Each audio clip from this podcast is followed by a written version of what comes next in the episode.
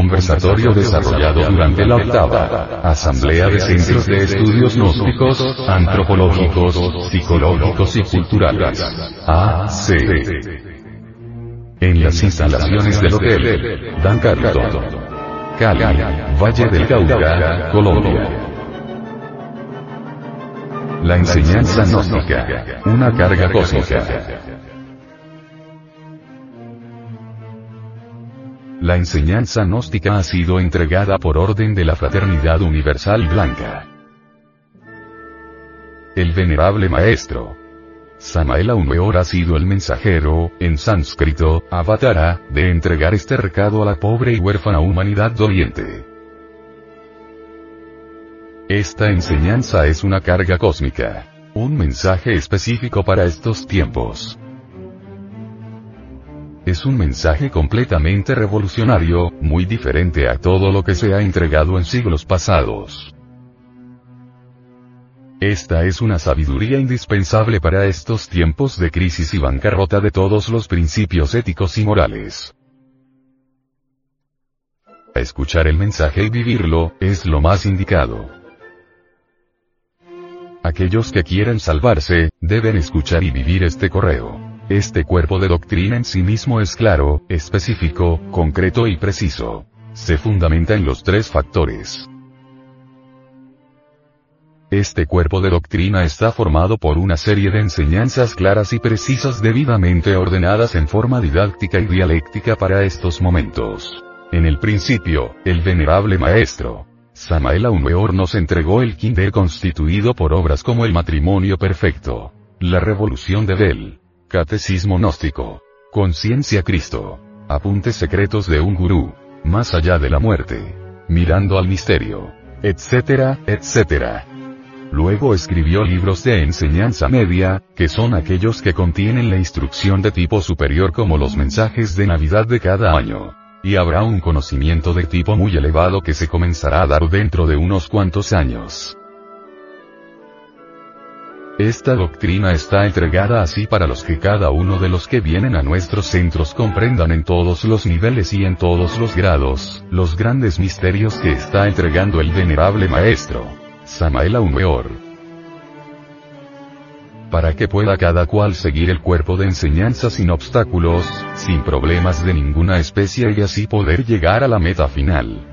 Para que cada uno de los miembros lean los libros y los estudien a fondo y además mediten profundamente cada palabra, cada frase y comprendan su contenido. Este sistema de enseñanza va precisamente para que cada ser humano pueda llegar a la liberación final. El cuerpo de doctrina sirve de instrumento para que cada cual pueda conseguir su propia liberación. Pero para conocer esta sabiduría, para experimentarla hay que utilizar un poderoso instrumento, este es la conciencia.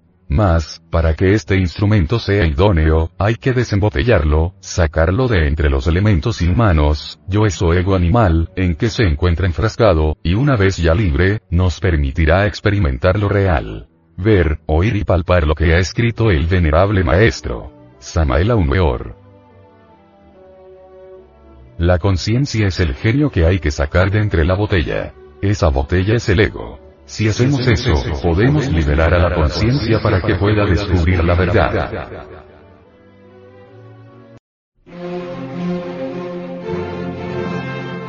Nuestro trabajo.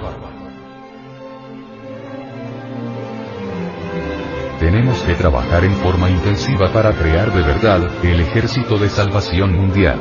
Estamos en un instante de crisis mundial, y es obvio que se necesita salvar del ahogado el sombrero. Por encima de todo hemos de comprender que la enseñanza gnóstica no es una secta más o una escuela más. Estamos aquí con un propósito definido. De entre el humo y el fuego tendrá que salir un núcleo especial que habrá de dar origen a la sexta raza raíz. Esta asociación se ha autoimpuesto la misión de coparticipar muy humildemente de las tareas del círculo consciente de la humanidad solar, y por eso trabaja como primer punto divulgar la doctrina gnóstica esotérica alrededor de todo el planeta Tierra. La segunda parte será un éxodo dirigido por el venerable maestro, Samael Aumeor. Él, con los poderes que le son conferidos, dirigirá un nuevo éxodo bíblico que habrá de realizarse hasta cierto lugar del Océano Pacífico, que por el momento mantiene reservado. Tal viaje se realizará antes de la gran catástrofe final. Es lógico que para ser parte de este éxodo, se necesita un gran anhelo espiritual. La gnosis es una doctrina que propicia la formación de una raza de seres humanos con un nivel más alto ética y espiritual. Por eso debemos tomarla en consideración, ya que el propósito de la humanidad es en definitiva el perfeccionamiento. Es una enseñanza que nos ha de tomar largas horas de reflexión. Son enseñanzas claras y simples, al alcance de todo ser humano, esta asociación se propone mostrar a la humanidad oriente el camino angosto, estrecho y difícil que conduce a la luz. Este camino del cual dijo Cristo. Angosta es la puerta y estrecho el camino que conduce a la luz y muy pocos son los que lo hallan. En estos momentos no podemos más que invitar a toda la humanidad a recordar a la estrella de Venus. Esa estrella que brilla al atardecer y también en la aurora. Es Venus la estrella del amor y ella irradia sus esplendores en toda la redondez de la Tierra. Al reflexionar sobre esto, caemos en cuenta que solo por el amor es posible realizar este trabajo. Por el amor, la asociación caminaría triunfante, terminaríamos con la pereza, la inercia, la mala voluntad, el egoísmo, la mezquindad y reinaría en nuestros corazones el sacrificio por la humanidad.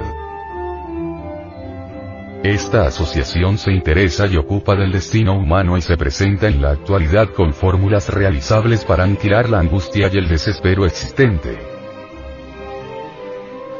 Nada tiene de común esta asociación con las demás sociedades conocidas. Esta asociación proporciona a todos los habitantes de este planeta Tierra, los medios culturales y formativos, los conocimientos especiales que permiten el desarrollo y perfeccionamiento material, mental, psicológico y espiritual de cada ser humano que se proponga autorrealizarse.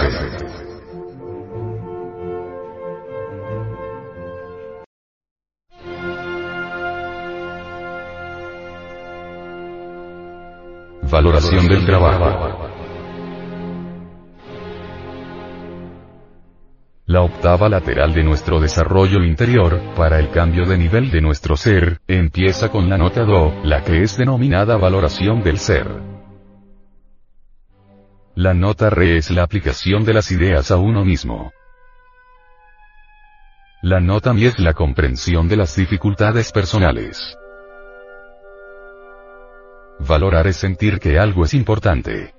Teóricamente, muchas cosas suelen ser valiosas para uno, pero no lo son, a menos de sentir su valor. Encontrar este trabajo, detenerse y oírlo, aun conocerlo un poco, no quiere decir que lo valoremos. Así el trabajo no puede actuar sobre uno. Lo aceptamos a ciegas. Por eso no está en uno. Sobre esto, el Evangelio crístico dice una parábola donde nos habla del tesoro escondido. ¿Qué valora usted? Riqueza. Salud. La mayoría de la gente no valora el conocimiento de sí. No comprende que cuando se conoce plenamente en uno algo que nos mortifica la vida, equivale a escaparse de ello. Porque al ver eso conscientemente, no puede actuar en uno mecánicamente y ya no nos identificamos, ni nos enferma. No nos enfada. Por eso dice el Evangelio. Mas todas las cosas, cuando son puestas en evidencia por la luz, son hechas manifiestas. Porque la luz es lo que manifiesta todo. Por lo cual dice.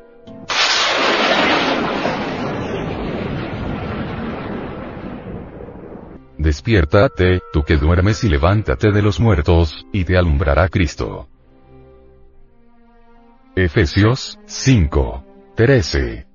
14. El ser de un hombre no puede cambiar a no ser que valore, o ame, a su ser. Si no valoramos la autoobservación, por ejemplo, ¿cómo podemos iniciar el proceso de la autoobservación? Si no valoramos la observación de sí, continuamos con los desatinos en la vida, cometiendo los mismos errores y cargando con las mismas dificultades. Los estudiantes gnósticos no podrían cambiar jamás si no valoraran las ideas del cambio de sí y no comprendieran que el mal está en ellos mismos. Si no doy valor al trabajo, lo perderé. Es muy fácil perder lo que no se valora. La relación con el trabajo, no es una relación sentimental. Cuando no trabajo sobre mí mismo, la enseñanza se aleja cada vez más de mí. Cuando trabajo sobre mí mismo, tarde o temprano obtengo algo del trabajo y cuando no, no obtengo nada si no deposito nada en el banco, no tardaré en estar sin fondos, ¿y qué puedo esperar? Si el trabajo es un banco, este paga buenos intereses, devuelve mucho más de lo que se invirtió. Esta idea se menciona en el Nuevo Testamento. Dad, y se os dará. Medida buena, apretada, remecida y rebosando darán en vuestro regazo. Lucas 6. 38. Valorar tiene mucho que ver con lo que uno ama. El amor al trabajo es amor consciente, diferente al emocional y al pasionario. El amor de sí o autoadoración, desprecia a los demás, pues nos comparamos con los demás. Este no es el caso del trabajo. Uno no ama al trabajo porque éste no habla bien de nosotros. Nosotros solo amamos a los que hablan bien de uno, a los que nos rinden homenaje. ¿Cuál es la calidad de mi valoración? ¿Dónde coloco el trabajo en mí? ¿Es mi valoración de mí mismo, mayor que la valoración al trabajo? El trabajo no puede ser una función vida, o sea, no puede depender de nuestros éxitos o fracasos cotidianos. Valoración real es amor consciente. Si decimos que amamos el trabajo y no se le valora, entonces no lo amamos. Cristo preguntó a Pedro si le amaba y respondió que sí, y Cristo dijo, alimenta mis corderos. El amor del que habla Cristo es el amor consciente, que no tiene opuestos. Ese amor hay que demostrarlo con obras. El trabajo es otro cuerpo en nosotros, que no se fundamenta en el egoísmo ni en el amor de sí.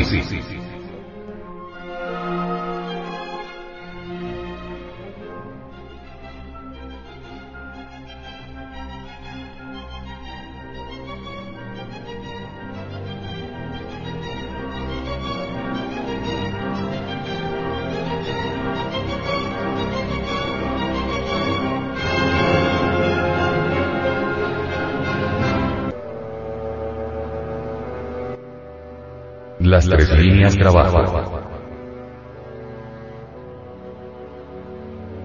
Estas son necesarias para nuestra propia autorrealización íntima.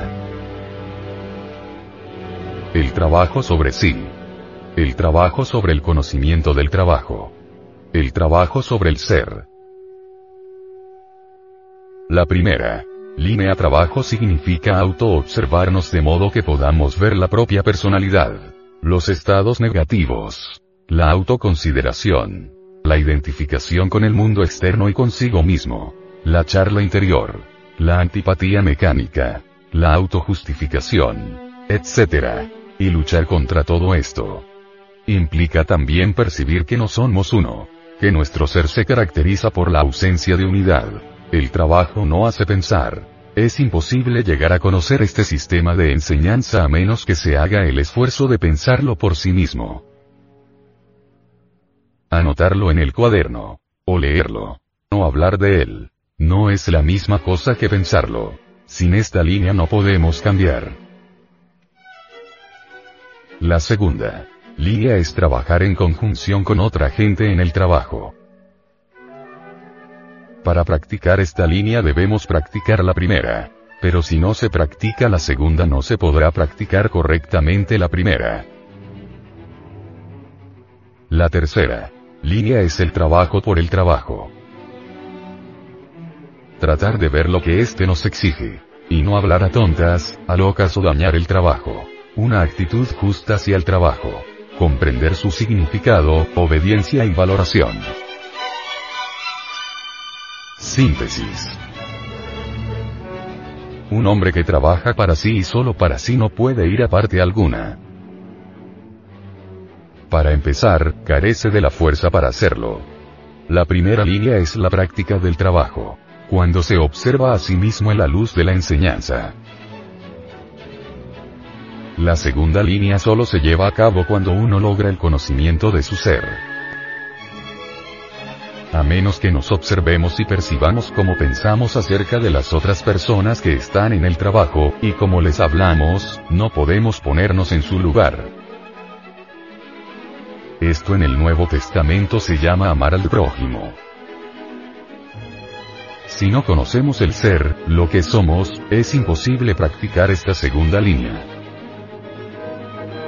Entonces vendrán los roces inútiles que tanto nos envenenan, la irritación y quizás el odio.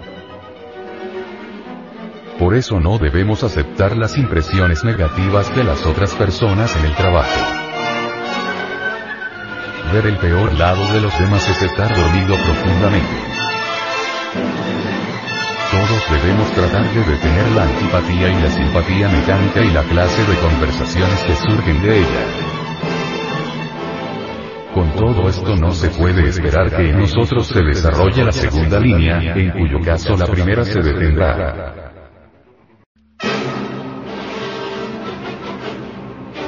Sobre el esfuerzo individual en el trabajo. La mayoría de la gente no hace esfuerzo alguno fuera de su rutina cotidiana, porque cree que si alguien es capaz de hacer algo mejor que ella es inútil intentarlo. Este es un punto muy común en la vida. Esta actitud es equivocada. Esto impide el desarrollo de los centros. La vida orgánica ofrece que cada animal, cada planta y cada ser humano, tienen que hacer un esfuerzo mecánico para poder vivir pero en el trabajo se realizan esfuerzos conscientes. Pues lo que importa es transformar nuestra vida, o sea, los estados de conciencia.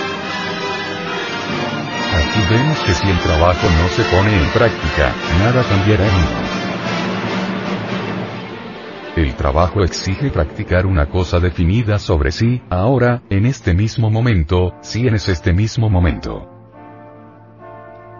Asimismo el reino de los cielos es semejante a una red, que echada en el mar, recoge toda clase de peces. Y una vez llena, la sacan a la orilla. Y sentados recogen lo bueno en cestas, y lo malo lo echan afuera. Mateo 13. 47-48 esto nos habla de echar fuera de nosotros los pensamientos y sentimientos negativos y recoger las buenas ideas y sentimientos verdaderos. Todo el esfuerzo en el trabajo ha de ser inteligente. Y debe estar respaldado por un propósito. Todo esfuerzo verdadero se refiere al desarrollo de los lados no desarrollados de nosotros mismos. Cada uno tenemos una máquina que solo está desarrollada escasa y unilateralmente y el esfuerzo trabajo está dirigido al desarrollo de todos los lados de la máquina y hacerla funcionar correctamente. Mediante la observación de si se puede llegar a saber que estamos siempre en un centro y que no usamos los otros. El esfuerzo en el trabajo se llevará en la dirección de los centros o partes de ellos no desarrollados. ¿Qué hay que hacer para cambiar las relaciones con los propios centros? El primer fin que se propone este trabajo es llegar a ser el hombre número 4, el hombre equilibrado y dejar de ser un hombre unilateral ya sea número 1, número 2, número 3. Es decir, un hombre puramente físico. Estos hombres son unilaterales, unicentrados y por esta razón no hay un hombre que entienda al otro. Cuando el trabajo empieza a tocarnos, entonces lo mecánico será rechazado extraordinariamente. El trabajo es una disciplina orientada hacia todas las direcciones, hacia cada centro, no solo cuando se está aquí en esta asamblea, sino cuando se está empeñado en los asuntos necesarios de la vida. Así que el mayor empeño es hacer esfuerzos individuales inteligentes teniendo en vista el hecho que buscamos llegar a ser el multilateral hombre equilibrado, es decir, un hombre que todos los centros contribuyen con sus diferentes significados a su vida cotidiana.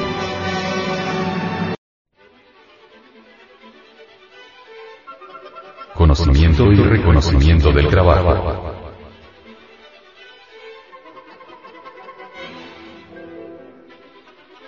Si queremos estar bajo menos leyes debemos ponernos deliberadamente, bajo la ley de trabajo.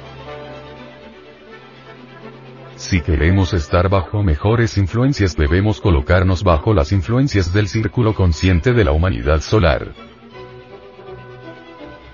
Si un hombre no trabaja sobre sí, el trabajo no trae ninguna acción posible sobre él, ni internamente tiene conexión alguna con el trabajo. No está conectado con el trabajo, porque no realiza intento alguno de aplicar el trabajo a sí mismo ni entiende su verdad en él mismo. Mucho depende de cómo pensamos acerca de las ideas de este trabajo. Es la parte más honda de nosotros la que puede cambiar y a no ser que pensemos el trabajo acerca de las ideas de este desde la parte más honda, este sigue siendo algo externo, algo que está fuera de nosotros. Un hombre puede conocer el trabajo y no reconocerlo, y no lo reconoce por la resistencia del ego. Recordamos las ideas formatorias, memoria, pero no se sienten emocionalmente, no se valoran. El trabajo es algo que debe estar eventualmente siempre con uno, algo en lo cual se piensa más que en los intereses y problemas de la vida. Es la manera en que pensemos las ideas del trabajo lo que hace que establezcamos o no una profunda conexión con él. Si no lo valoramos no puede afectar nuestro pensamiento cambiarlo. Las emociones, los sentimientos amorosos establecen conexiones. Es posible hablar muy bien del trabajo, pero no reconocerlo. Tenemos que quitarnos muchos abrigos, cuando el trabajo penetra, más profundamente en uno, vaya a donde vayamos, tenemos la conciencia del trabajo, así comenzamos a ver la vida a la luz del trabajo. Esto es muy diferente a las otras personas que viven sumergidas en las cosas del mundo. El reconocimiento del trabajo viene a darnos la verdad del trabajo por medio de su aplicación en uno mismo, y así sus ideas empiezan a expandirse en uno mismo. Aquí debemos comprender que el recuerdo de sí, porque este acto nos pone en contacto con influencias del círculo consciente de la humanidad solar, que de otro modo no nos llegaría. El recuerdo de sí no es pensar, sino un aislarse de las influencias de la vida por medio de la no identificación con el fin de dejar lugar al sentimiento para el trabajo. Si uno no tiene lugar en sí mismo para este trabajo, ¿de qué manera podemos influir sobre nosotros?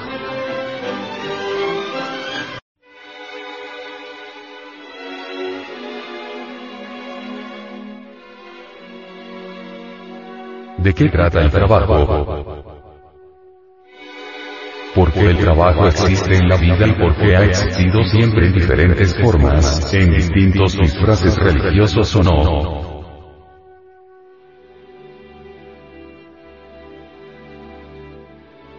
Ha existido para ayudarnos a despertar del sueño en que nos encontramos. ¿Qué es ese sueño? Está dominado por una ira, o etc. Uno se comporta de cierta manera. En ese estado podemos hacer incalculable daño por lo que decimos y hacemos. Ahora si uno está dominado por ese estado y se comporta según lo que le hace sentir ese estado, ¿está uno despierto o dormido? Pues, está uno hipnotizado. Tal vez después uno vea que dijo e hizo cosas injustas, y hasta nos preguntamos, ¿por qué me comporté así? Pero cuando estábamos bajo el poder de ese estado interior, bajo su poder hipnótico, pensábamos que lo que sentíamos, decíamos y hacíamos era lo justo. Esto significa que estábamos bajo el yugo de un poder hipnótico, que nos hace justificar nuestro comportamiento cuando estamos dominado por él. El autojustificar nos hace que uno siempre tenga razón. Y esta autojustificación demuestra que nuestra psicología todavía es muy grosera. Cuando en vez de justificarnos, sentimos una punzada de remordimiento, eso indica que nuestra psicología se está refinando. La mayoría de la gente no alcanza a ver que están gobernados por diversos estados de ánimo. Y por eso no comprenden por qué está hipnotizada y cómo puede estar hipnotizada por sus estados psicológicos. Sin embargo, dice siempre que saben lo que están haciendo. No se dan cuenta que no se es libre, sino que está gobernada por diferentes clases de estados. Son muchos los estados que actúan sobre la vida para mantener a la humanidad dormida. Y mientras los estados sigan actuando sobre uno, uno está dormido y en ciertos casos hasta puede asesinar bajo la influencia de los estados que actúan sobre la humanidad. Entonces, lo que se propone el trabajo es deshipnotizarnos o sea, quitarnos el hipnotismo del hipnotismo de la vida. Necesitamos averiguar hasta qué punto uno está hipnotizado en todo momento. El objetivo del matrimonio gnóstico, varón y mujer hipnotizados, consiste en vencer su autohipnotismo. El mayor hipnotismo en que se encuentra la gente estriba en sus metas vida. ¿Cuántos, entre ustedes, sin saberlo convierten en su meta el poder y las posesiones? Uno debe descubrir que esas metas no nos dan ninguna felicidad. El trabajo es una segunda educación en el que podemos percibir que aquello por lo que uno lucha en la vida no nos puede dar jamás la paz interna. La tentación de Cristo es superar la primera educación.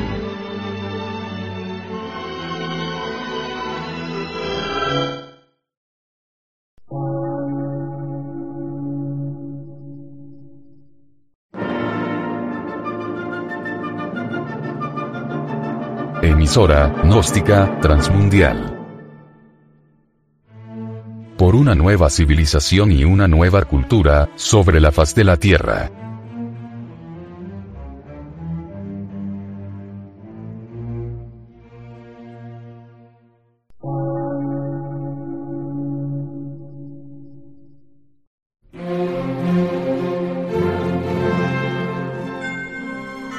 Medio de radiodifusión científico, artístico, místico y filosófico, de la Asociación Colombiana de Centros de Estudios Gnósticos, Antropológicos, Psicológicos y Culturales. A. C.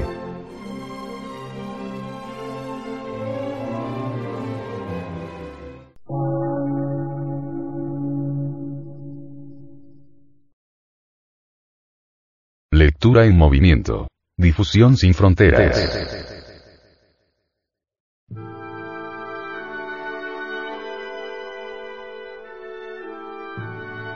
Audio cuaderno de formación cultural gnóstica. La búsqueda de nuestra propia realidad. Asociación de Centros de Estudios Gnósticos, Antropológicos, Psicológicos y Culturales. A. C.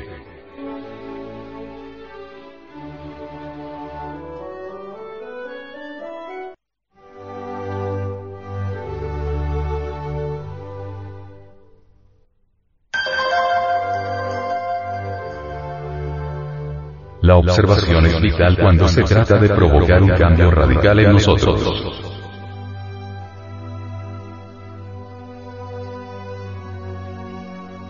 El venerable maestro, Samael Weor, sobre la búsqueda de nuestra propia realidad, continúa explicándonos.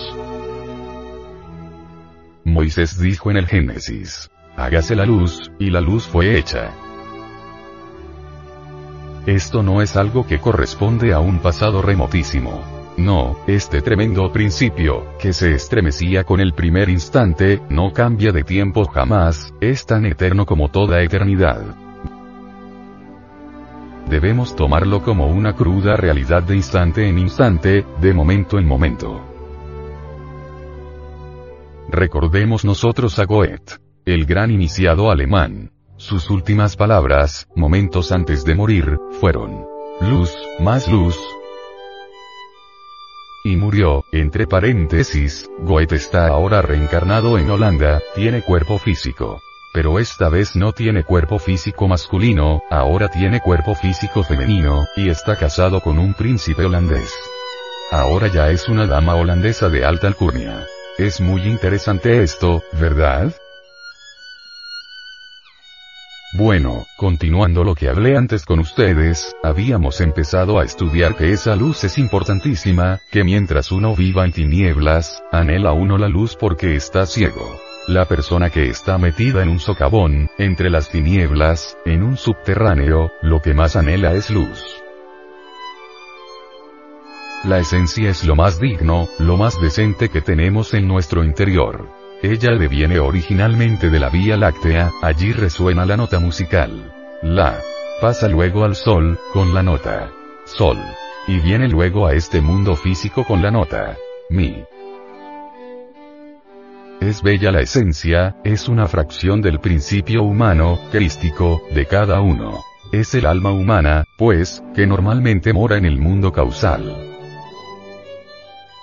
Por eso, con justa razón, se dice de la esencia que es crística, o que la conciencia es crística, y se dice que nuestra conciencia en Cristo nos ha de salvar, etcétera, etcétera, etcétera. Todo eso es cierto, todo eso es verdad.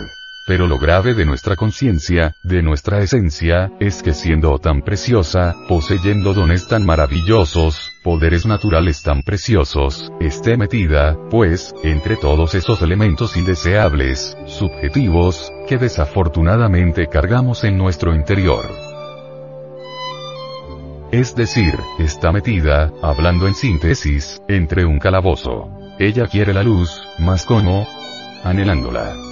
No hay quien no anhele la luz, a no ser que ya esté demasiado perdido, pues cuando uno tiene alguna aspiración, desea la luz. Así que tiene uno que hacerla.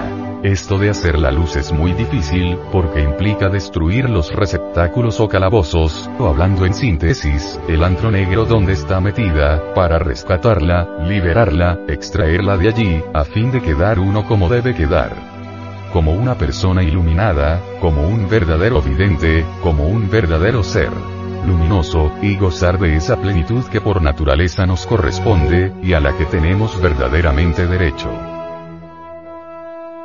Pero lo que sucede es que se necesita de un heroísmo, o de una serie de actos de heroísmo tremendos para poder liberar nuestra alma, para poderla sacar del calabozo donde está metida, para poderla robar a las tinieblas. Esto que estoy diciendo, sería interesante que ustedes lograran comprenderlo de verdad, conscientemente. Porque podría hasta darse el caso de que escuchando, no escucharan, o no vivieran el sentido de las palabras que estoy diciendo. Hay que saber valorar estas cosas para entender lo que estoy afirmando. Rescatar el alma, sacarla de entre las tinieblas, es hermoso, pero no es fácil. Lo normal es que permanezca prisionera. Y no podrá uno gozar de una iluminación auténtica, en tanto la esencia, la conciencia, el alma, esté allí embotellada, esté allí prisionera, eso es lo grave. Entonces se necesita, forzosamente, destruir, desintegrar heroicamente, con un heroísmo superior al de Napoleón en sus grandes batallas, o como el de las peleas de Morelos en su lucha por la libertad, etc. De ese heroísmo inigualable, para poder liberar a la pobre alma, sacarla de entre las tinieblas.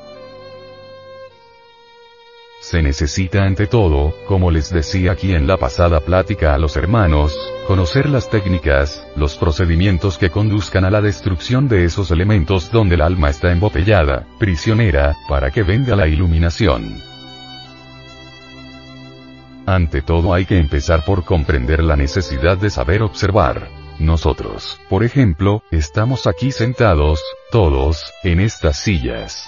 Sabemos que estamos sentados, pero nosotros no hemos observado estas sillas. En el primer caso tenemos el conocimiento de que estamos sentados en la silla, pero observarla ya es algo distinto. En el primer caso hay el conocimiento, pero no la observación. La observación requiere una observación especial. Observar de qué están hechas, y luego de entrar en meditación, descubrir sus átomos, sus moléculas, esto requiere una atención dirigida. Saber que uno está sentado en una silla, es una atención no dirigida, una atención pasiva, pero observar la silla, ya sería una atención dirigida. Así también, nosotros podemos pensar mucho en nosotros mismos, mas esto no quiere decir que estemos observando nuestros propios pensamientos. Observarlos es distinto, es diferente. Vivimos en un mundo de emociones inferiores, cualquier cosa nos produce emociones de tipo inferior, y sabemos que las tenemos. Pero una cosa es saber que uno se encuentra en un estado negativo, y otra cosa es observar el estado negativo en que se encuentra, que es algo completamente diferente. Veamos un ejemplo. En cierta ocasión, un caballero le manifestó a un psicólogo. Yo siento antipatía por determinada persona y le citó el nombre y apellidos. El psicólogo le contestó. Obsérvela, observe usted a esa persona respondió nuevamente el interrogador. Pero, ¿yo para qué voy a observarlo, si le conozco? Sacó como conclusión, el psicólogo. Aquel no quería observar, conocía pero no observaba. Conocer es una cosa y observar es otra cosa muy diferente. Uno puede conocer que tiene un pensamiento negativo, pero eso no significa que lo esté observando sabe que se encuentra en un estado negativo, pero no ha observado el estado negativo. En la vida práctica vemos que dentro de nosotros hay muchas cosas que deberían causarnos vergüenza. Comedias ridículas, cuestiones interiores grotescas, pensamientos morbosos, etc. Saber que se tienen, no es haberlos observado. Alguien podría decir, Sí, en este momento tengo un pensamiento morboso. Pero una cosa es saber que lo tiene, y otra cosa es observarlo, que es totalmente diferente. Así pues, si uno quiere llegar a eliminar tal o cual elemento psicológico indeseable, primero que todo tiene que aprender a observarlo con el propósito de obtener un cambio, porque, ciertamente, si uno no aprende a auto-observarse, cualquier posibilidad de cambio se hace imposible. Cuando uno aprende a autoobservarse, se desarrolla en uno mismo el sentido de la autoobservación. Normalmente, este sentido está atrofiado en la raza humana, está degenerado, pero a medida que lo usamos, se va desenvolviendo y desarrollando. Como primer punto de vista, venimos a evidenciar, a través de la autoobservación, que aun los pensamientos más insignificantes, las comedias más ridículas que interiormente se suceden y que nunca se exteriorizan, no son propias, son creadas por otros. Por los yoes. Lo grave es identificarse uno con esas comedias. Con esas ridiculeces. Con esas protestas. Con esas iras etcétera, etcétera, etcétera. Si uno se identifica con cualquier estado interior de esos, coge más fuerza el yo que los produce, y así cualquier posibilidad de eliminación se hace cada vez más difícil. De manera que la observación es vital cuando se trata de provocar un cambio radical en nosotros. Los distintos yoes que viven en el interior de nuestra psiquis, son muy astutos, muy sagaces. Apelan muchas veces al rollo ese de los recuerdos que cargamos en el centro intelectual. Supongamos que uno, en el pasado, estuvo fornicando con cualquier otra persona del sexo opuesto, y que está insistiendo uno en eliminar la lujuria. Entonces el yo de la lujuria apelará, se apoderará del centro de los recuerdos, del centro intelectual agarrará allí, dijéramos, el rollo de los recuerdos, del que tenga necesidad, y lo hará pasar por la fantasía de la persona, y él se vigorizará más, se hará cada vez más fuerte. Por todas estas cosas, ustedes deben ver la necesidad de la autoobservación. No sería posible un cambio de verdad, radical y definitivo, si no aprendemos a autoobservarnos. Conocer no es observar, pensar tampoco es observar. Muchos creen que pensar en sí mismo es observar, y no es así. Uno puede estar pensando en sí mismo y, sin embargo, no se está observando. Es tan distinto pensar en sí mismo a observar, como la sed lo es al agua, o el agua a la sed. Obviamente, no debe uno identificarse con ninguno de los yoes. Para observarse, uno tiene que dividirse en dos mitades. Una parte que observa, y otra parte que es observada. Cuando la parte que observa ve las ridiculeces y necedades de la parte observada, hay posibilidades de descubrir, supongamos el yo de la ira, que ese yo no somos nosotros, que él es él. Podríamos exclamar. El yo tiene ira, ese es un yo, ese debe morir. Voy a trabajarlo, para desintegrarlo. Pero si uno se identifica con él y dice, yo tengo ira, estoy furioso. Cobra más fuerza, se hace cada vez más vigoroso, y entonces, ¿cómo lo va a disolver? ¿De qué manera? Pues no podría, ¿verdad? De manera que no debe uno identificarse con ese yo, con su rabieta, o con su tragedia, porque si uno se identifica con su creación, pues termina viviendo en su creación también, y eso es absurdo.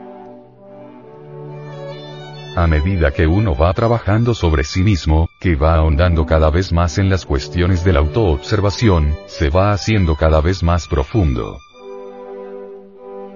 En esto no debe dejar de observarse ni el más insignificante pensamiento. Cualquier deseo, por pasajero que sea, cualquier reacción, debe ser un motivo de observación, porque cualquier deseo, cualquier reacción, cualquier pensamiento negativo, proviene de tal o cual yo. Y si queremos nosotros fabricar la luz, liberar el alma, vamos a permitir nosotros que continúen existiendo esos yoes. Sería absurdo. Si es luz lo que nosotros queremos, si de verdad estamos enamorados de la luz, pues tenemos que desintegrar los yoes. No queda más remedio que volverlos polvo, y no podríamos volver polvo lo que no hemos observado. Entonces necesitamos saber observar. En esta cuestión, también tenemos que cuidar la charla interior, porque hay muchas charlas interiores negativas y absurdas, conversaciones íntimas que jamás se exteriorizan, y naturalmente, necesitamos corregir esa charla interior, aprender a guardar silencio, saber hablar cuando se debe hablar, saber callar cuando se debe callar, esto es ley, no solamente para el mundo físico, el mundo exterior, sino también para el mundo interior. Las charlas interiores negativas, más tarde se vienen a exteriorizar físicamente. Por eso es tan importante eliminar la charla interior negativa, porque perjudica, hay que aprender a guardar el silencio interior. Normalmente se entiende por silencio mental, cuando uno vacía la mente de toda clase de pensamientos, cuando uno logra la quietud y el silencio, de la mente a través de la meditación, etc.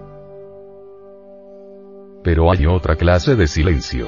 Supongamos que se presenta ante nosotros un caso de juicio crítico, con relación a un semejante y, sin embargo, mentalmente guardamos silencio, no juzgamos, no condenamos. Nos callamos tanto externamente como internamente, en este caso, pues, hay silencio interior. Los hechos de la vida práctica, al fin y al cabo deben mantenerse en íntima correspondencia con una conducta interior perfecta. Cuando los hechos de la vida práctica concuerdan con una conducta interior perfecta, es señal de que ya vamos nosotros creando, en sí mismos, el famoso cuerpo mental. Si ponemos las distintas partes de un radio o de una grabadora sobre una mesa, pero no sabemos nada de electrónica, pues tampoco podremos captar las distintas vibraciones insonoras que pululan en el cosmos. Pero si mediante la comprensión unimos las distintas partes, tendremos el radio, tendremos el aparato que puede captar los sonidos que de otra forma no captaríamos. Así también, las distintas partes de estos estudios, de este trabajo, se van complementando entre sí para venir a formar un cuerpo maravilloso, el famoso cuerpo de la mente. Este cuerpo nos permitirá captar mejor todo lo que dentro de nosotros mismos existe, y desarrollará más en nosotros el sentido de la autoobservación íntima, y eso es bastante importante. Así que el objeto de la observación es realizar un cambio dentro de nosotros mismos, promover un cambio verdadero, efectivo. Una vez que nos hemos puesto diestros en la observación de sí mismos, entonces viene el proceso de eliminación. De manera que hay, propiamente, tres pasos en esta cuestión. Primero, la observación. Segundo, el juicio crítico. Y el tercero, que ya es propiamente la eliminación de tal o cual yo psicológico. Al observar un yo, debemos ver cómo se comporta en el centro intelectual, de qué manera, y conocerle todos sus juegos en la mente. Segundo, en qué forma se expresa a través del sentimiento, en el corazón, y lo tercero, descubrir su modo de acción en los centros inferiores. Motor, instintivo y sexual. Obviamente, en el sexo, un yo tiene una forma de expresión, en el corazón tiene otra forma, y en el cerebro otra. En el cerebro, un yo se manifiesta a través de la cuestión intelectual, razones, justificaciones, evasivas, escapatorias, etcétera, etcétera. En el corazón como un sufrimiento, como un afecto, como un amor aparentemente muchas veces, cuando es cuestión de lujuria, etc. Y en los centros motor instintivo, sexual, tiene otra forma de expresión, como acción, como instinto, como impulso lascivo, etc., etc. Por ejemplo, citemos un caso concreto. Lujuria. Un yo lujurioso, ante una persona del sexo opuesto, en la mente puede que se manifieste con pensamientos constantes. Podría manifestarse en el corazón como un afecto, como un amor aparentemente puro, libre de toda mancha, hasta tal grado, que podría uno perfectamente justificarse y decir, pero bueno, yo no siento lujuria por esta persona, yo lo que estoy sintiendo es amor. Pero si uno es observador, si le pone mucho cuidado a su máquina y observa el centro sexual, viene a descubrir que en el centro sexual hay cierta actividad ante esa persona. Entonces viene a quedar evidenciado que no hay tal afecto, que no hay tal amor por esa persona, sino que lo que hay es lujuria. Pero vean cuán fino es el delito. La lujuria puede perfectamente disfrazarse, en el corazón, con el amor, y escribir versos, etcétera, etcétera. Pero es lujuria disfrazada. Si uno es cuidadoso y observa esos tres centros de la máquina, puede evidenciar que se trata de un yo, y ya descubriendo que se trata de un yo, habiéndole conocido sus manejos en los tres centros, o sea en el intelectual, en el corazón, y en el sexo. Entonces procede uno a la tercera fase. ¿Cuál es la tercera fase? La ejecución. Esta es la fase final del trabajo. La ejecución. Entonces tiene uno que apelar a la oración en el trabajo. ¿Qué se entiende por oración en el trabajo? La oración en el trabajo debe ser hecha sobre la base de la íntima recordación de sí mismo. En alguna ocasión dijimos que hay cuatro estados de conciencia. Un primer estado de conciencia es el del sueño profundo e inconsciente. De una persona, de un ego que dejó el cuerpo dormido en la cama, pero deambula en el mundo molecular en estado de coma, es el estado inferior. Un segundo estado de conciencia es el del soñador que ha regresado a su cuerpo físico, y que cree que está en estado de vigilia. En este caso los sueños continúan, claro, solo que está con el cuerpo físico en estado de vigilia. Es más peligroso este tipo segundo de soñador, porque puede matar, puede robar, puede cometer crímenes de toda especie. En cambio, en el primer caso, el soñador es más infrahumano pero no puede hacer nada de estas cosas. ¿Cómo podría hacer daño? Cuando el cuerpo está pasivo para los sueños, la persona no puede ocasionar daños a nadie en el mundo físico. Pero cuando el cuerpo está activo para los sueños, la persona puede hacer mucho daño en el mundo físico. Por eso es que las sagradas escrituras insisten en la necesidad de despertar. Si estos dos tipos de personas los que se encuentran, dijéramos, en estado de inconsciencia profunda, o aquellos que siguen soñando y tienen su cuerpo activo para los sueños, hacen oración, en semejantes dos estados tan infrahumanos, no puede esperarse nada. Sin embargo, la naturaleza responde. Por ejemplo, un inconsciente, un dormido hace oración para arreglar un negocio, pero puede que sus yoes, que son tan innumerables, no estén de acuerdo con lo que él está haciendo. Es tan solo uno de los yo es el que está haciendo la oración, y los otros no han sido tenidos en cuenta. A los otros puede que no les interese tal negocio, que no estén de acuerdo con esa oración, y pidan en la oración exactamente lo contrario para que ese negocio fracase, porque no están de acuerdo. Como los otros son mayoría, la naturaleza contesta con sus fuerzas, con un aflujo de fuerzas, y viene el fracaso del negocio. Eso es claro. Entonces, para que la oración tenga un valor efectivo en el trabajo sobre uno mismo, tiene uno que colocarse en el tercer estado de conciencia, que es el de la íntima recordación de sí mismo, es decir, de su propio ser. Sumergido uno en meditación profunda, concentrado en su divina madre interior, le suplicará que elimine de su psiquis, ese yo que quiere desintegrar. Puede que la Madre Divina en ese momento actúe, decapitando tal yo, pero no con eso se ha hecho la totalidad del trabajo. La Madre Divina no lo va a desintegrar instantáneamente todo. Habrá necesidad, si no se desintegra todo, de tener paciencia. En sucesivos trabajos, a través del insistir, lograremos que tal yo se desintegre lentamente, que vaya perdiendo su volumen, de tamaño. Un yo puede ser espantosamente horrible, pero a medida que va perdiendo volumen, se va embelleciendo. Después tiene la apariencia de un niño, y por último se vuelve polvo. Cuando ya se ha vuelto polvo, la conciencia que estaba metida, embotellada, embutida dentro de ese yo, queda liberada. Entonces la luz habrá aumentado, es un porcentaje de luz que queda libre. Así procederemos con cada uno de los yoes. El trabajo es largo y muy duro. Muchas veces cualquier pensamiento negativo, por insignificante que éste sea, tiene por fundamento un yo antiquísimo. Ese pensamiento negativo que llega a la mente, nos indica que de hecho, hay un yo detrás de ese pensamiento, y que ese yo debe ser extirpado, erradicado de nuestra psiquis.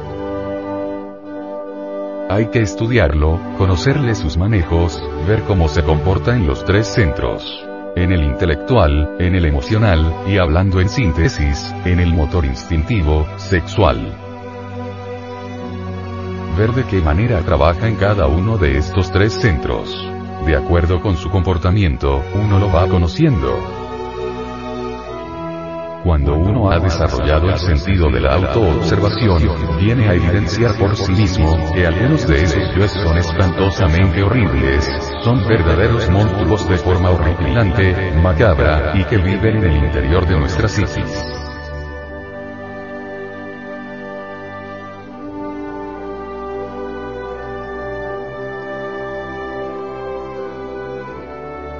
Asociación de Centros de Estudios Gnósticos, Antropológicos, Psicológicos y Culturales AC.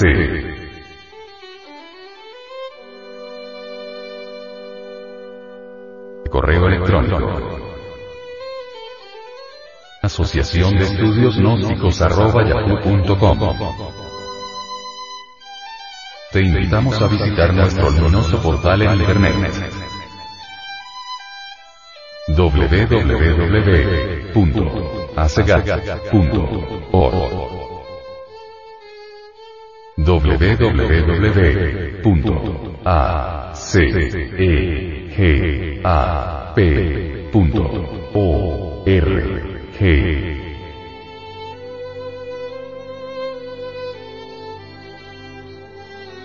Envía esta conferencia a tus amigos. Las enseñanzas contenidas en ella deben ser conocidas por la humanidad entera.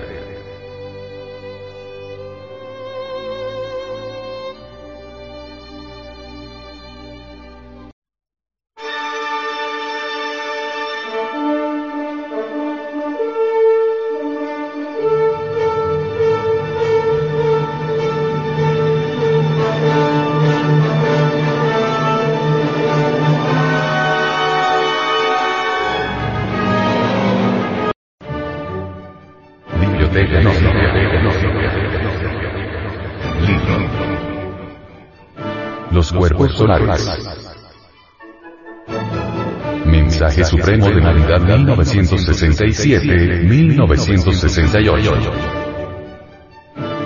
Autor. Samael Aumeor. Kalki Avatara de la nueva era de Acuario. Capítulo 34. Pedro, Judas y Juan. Escrito está que existe un solo camino angosto, estrecho y espantosamente difícil, pero para mayor comprensión vamos nosotros a dividirlo en dos secciones, en dos aspectos, en dos caminos. Pedro el maestro del Maituna, Patar, murió crucificado con la cabeza hacia abajo y los pies hacia arriba. Juan. I. E. O. U. An. Verbo mismo, recuesta su cabeza en el corazón del gran Kabir Jesús como diciendo, el amor se alimenta con amor. La crucifixión del hierofante Pedro está indicándonos el trabajo con la piedra bruta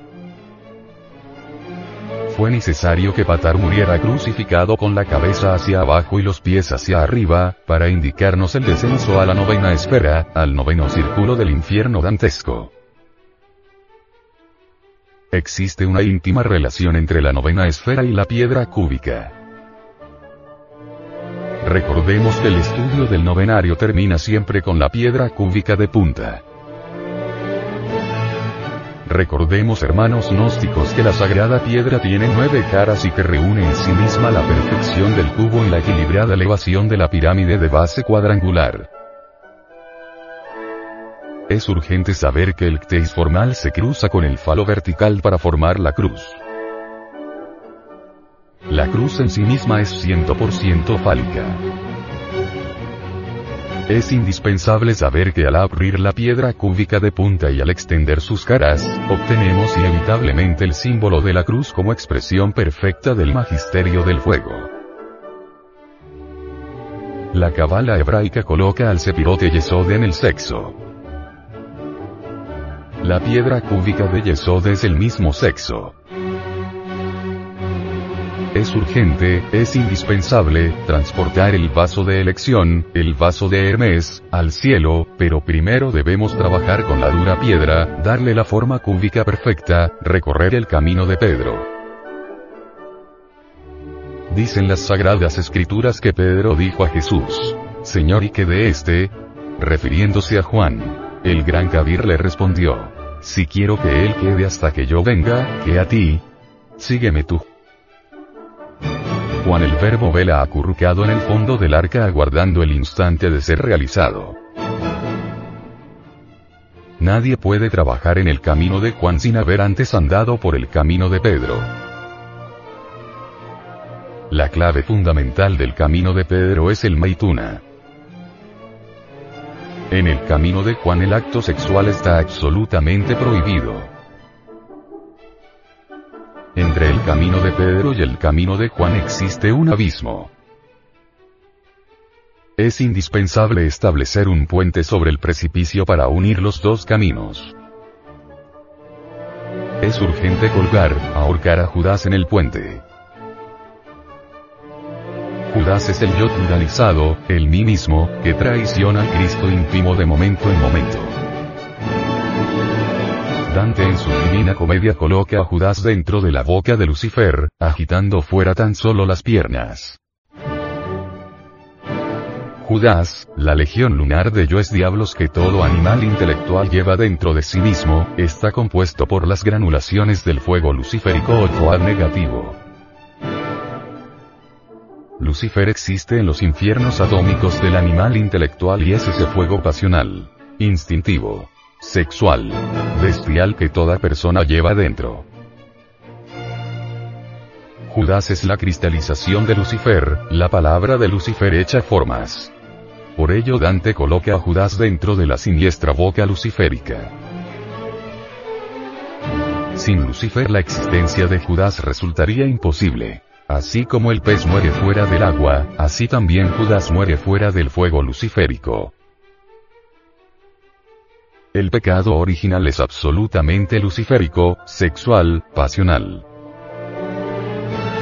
La raíz de todo defecto psicológico es 100% luciférica. En Lucifer está el origen de todo mal. Judas es el verbo de Lucifer. Si quieres ahorcar a Judas en el puente para unir el camino de Pedro y el camino de Juan, mata primero a Lucifer. Recordad, querido lector, que Lucifer vive en el centro de la Tierra, en la novena esfera, el sexo, en el fondo del universo. Lucifer es escalera para subir. Lucifer es escalera para bajar. Dante pone en boca de Virgilio la siguiente frase. Sostente bien que por esta escalera es preciso partir de la mansión del dolor. Extinguir dentro de nosotros mismos en forma graduativa el fuego luciférico, equivale a subir de grado en grado por la luciférica escala.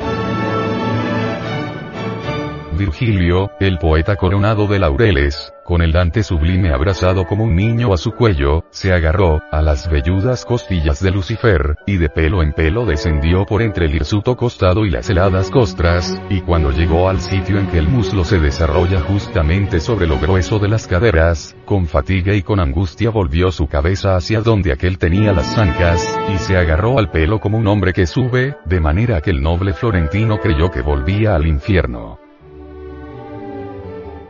se baja a la novena esfera por la escalera luciférica.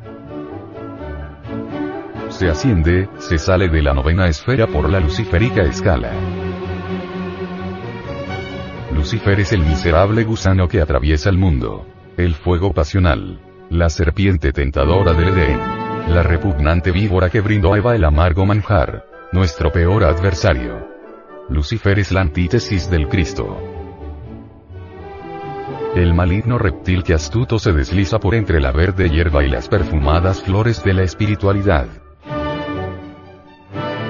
Sería imposible reducir a Judas a polvareda cósmica si previamente no extinguimos el fuego luciférico. Dentro de nuestros propios infiernos atómicos tenemos que hacer un doble trabajo. Transmutar el plomo en oro y ahorcar a Judas.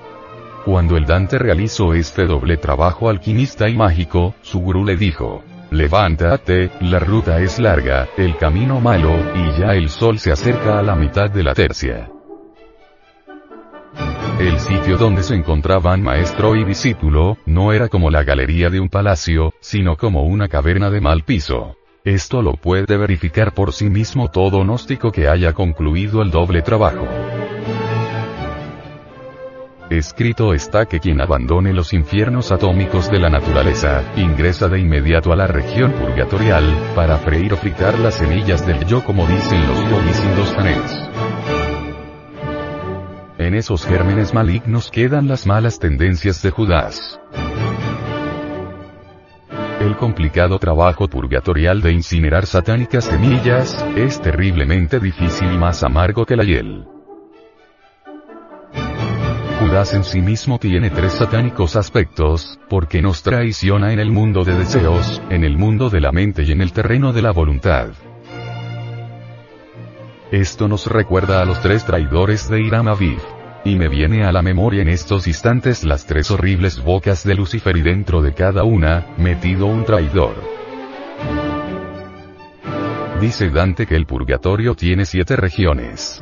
Más si multiplicamos este número por sí mismo, tendremos entonces el cabalístico número 49. Las 49 regiones del subconsciente. Los 49 establos de Augías. Amarga y difícil tarea es eliminar el fuego luciférico en todas y cada una de las 49 regiones subconscientes. Quien realice este trabajo tendrá que llorar lágrimas de sangre.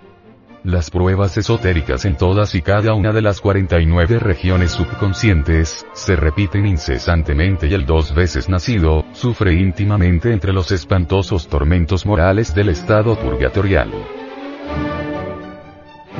Un análisis de fondo sobre el esotérico trabajo purgatorial, nos permite comprender en forma íntegra que sin el auxilio de la Madre Divina en la cual se hallan contenidos todos los poderes mágicos de la monada sagrada, el fracaso sería inevitable. La gran ley excluye de la esfera del fuego solar y del camino de Juan a las almas que no mataron a Judas dentro de sí mismas y que no se purificaron entre las llamas del purgatorio íntimo. Los anasmusen jamás son admitidos dentro de las eternas esferas de la felicidad. El ingreso absoluto a los cielos solares, solo es posible después de haber quemado hasta las semillas del yo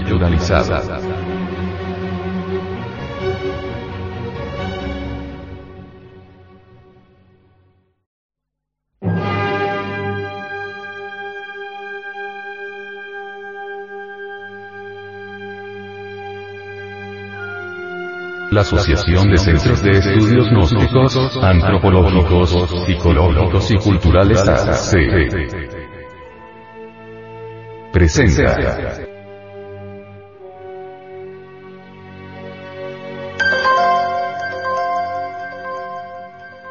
¿Cómo transformar las impresiones?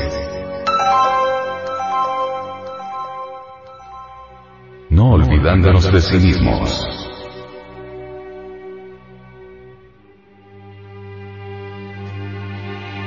Todos los acontecimientos de la vida llegan a la mente en forma de impresiones.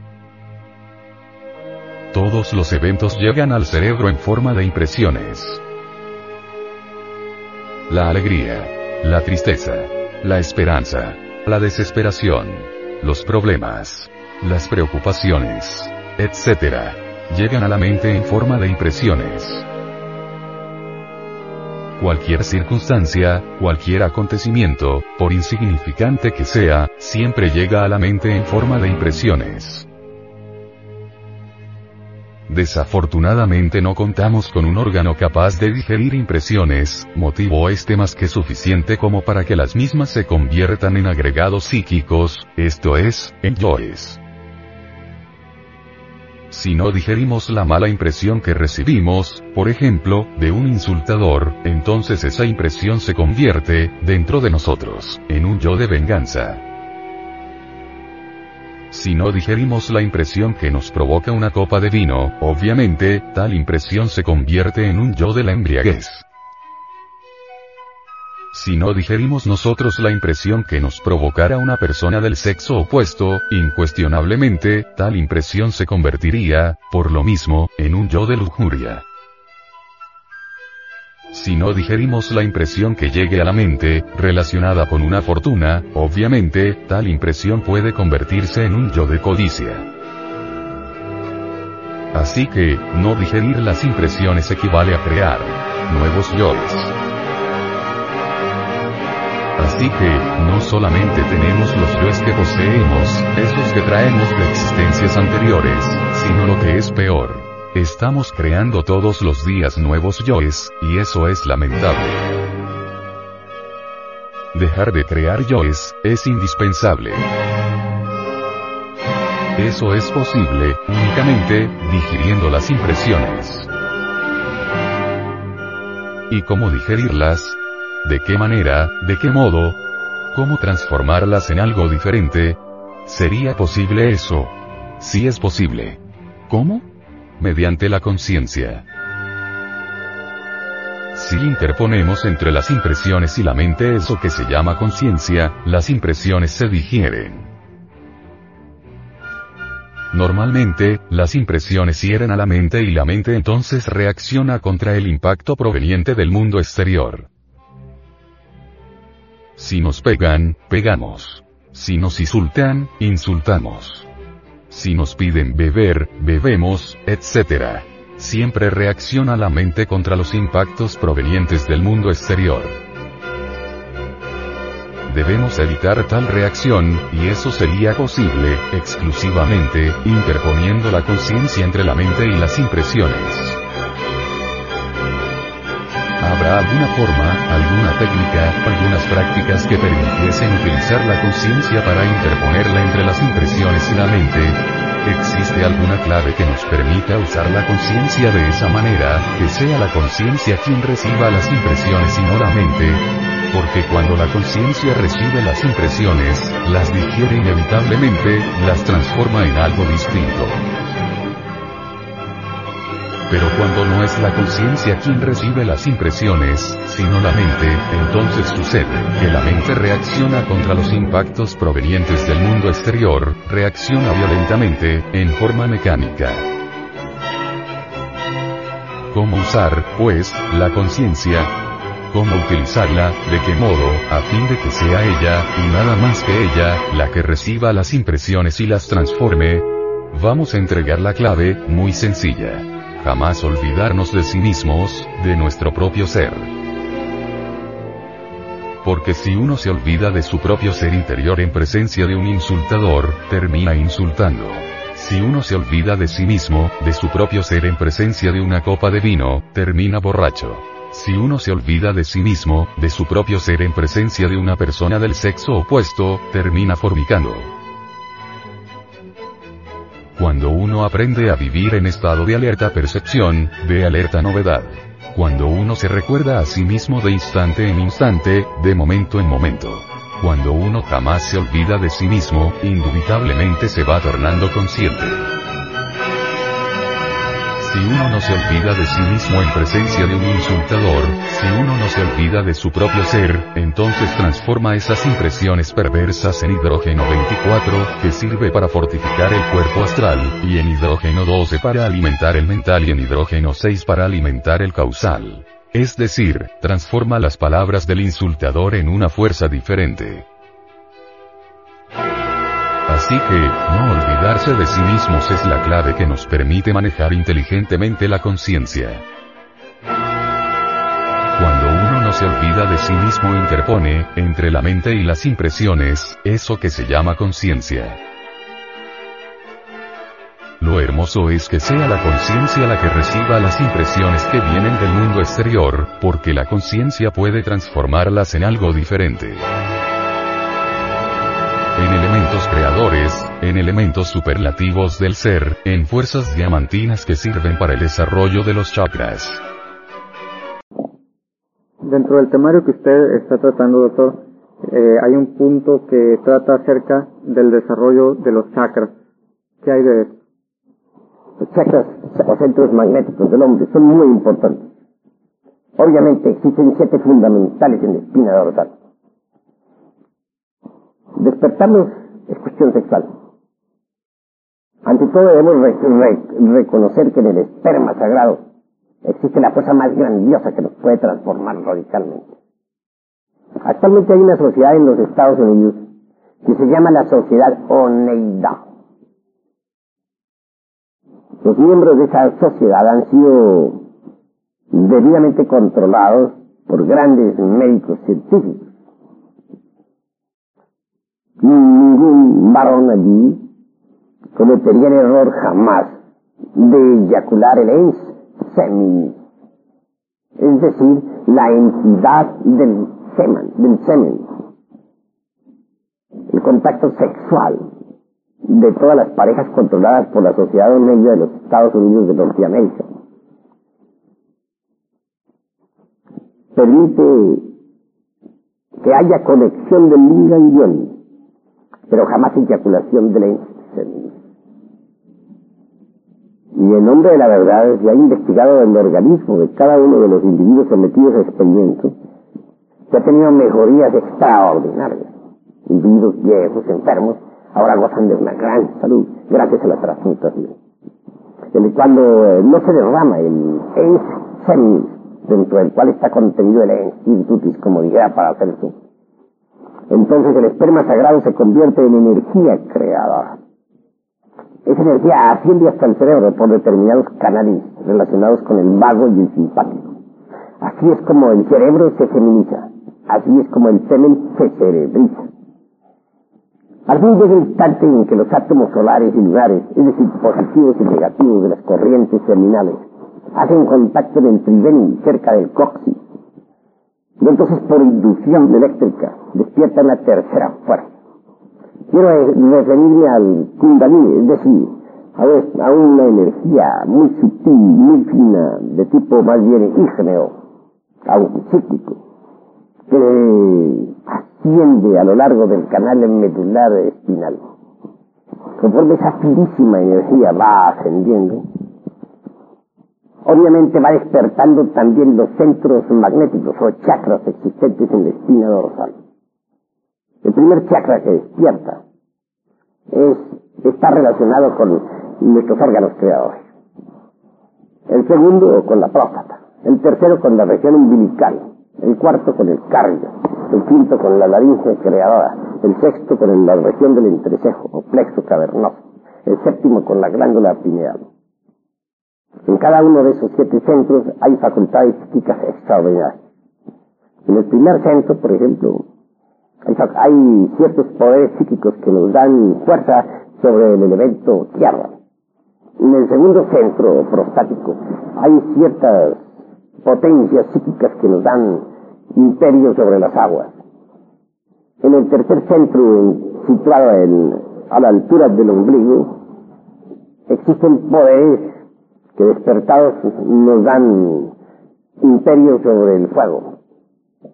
En el cuarto centro adquirimos nosotros poder sobre el aire. En el quinto adquirimos en la claria audiencia o capacidad para oír en el ultra de todas las cosas. En el sexto adquirimos la, el, el, desarrollo de la clarividencia que nos permite ver en el ultra del universo.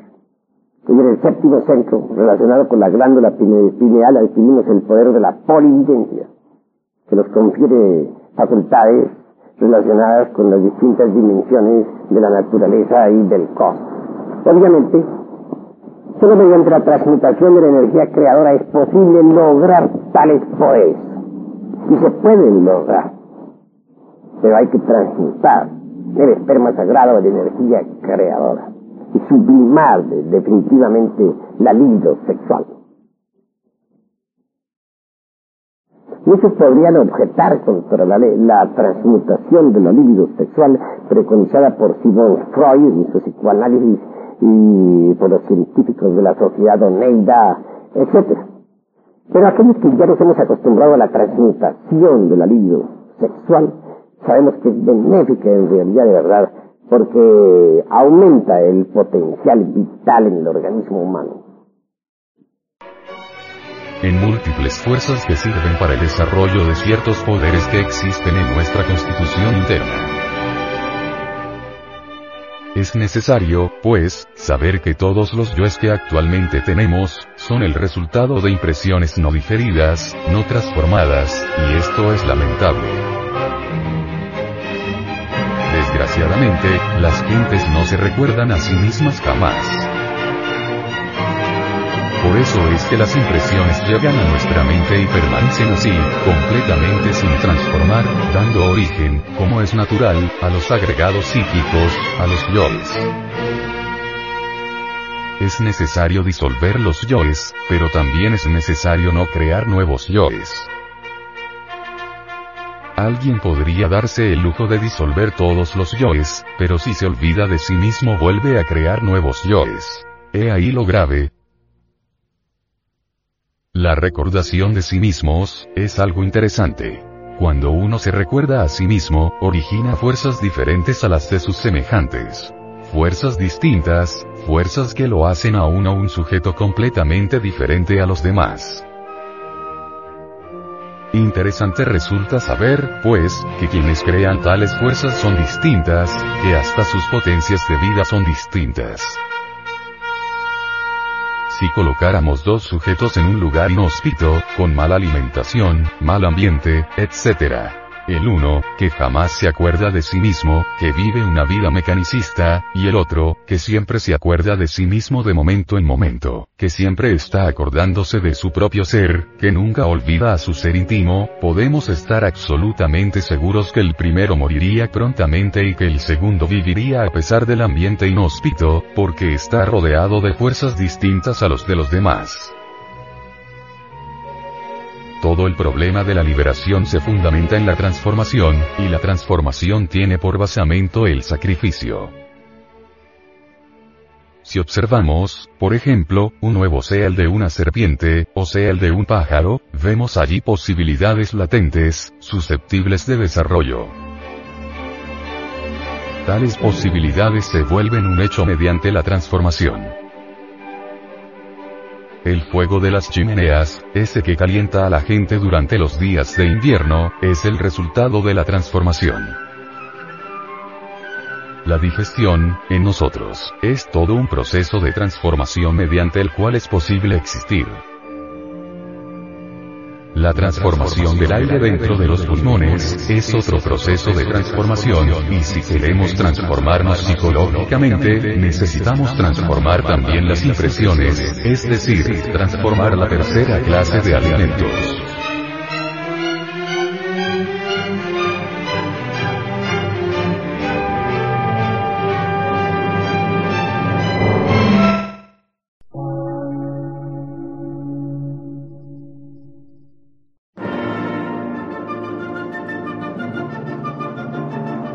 Emisora, gnóstica, transmundial. Por una nueva civilización y una nueva cultura, sobre la faz de la Tierra.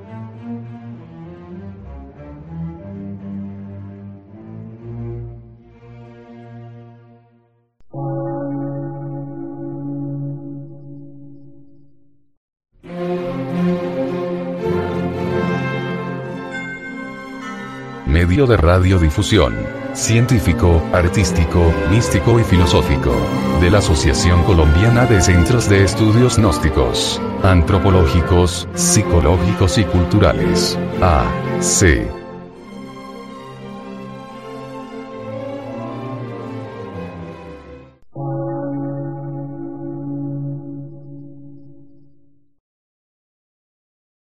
Lectura en movimiento. Difusión sin fronteras.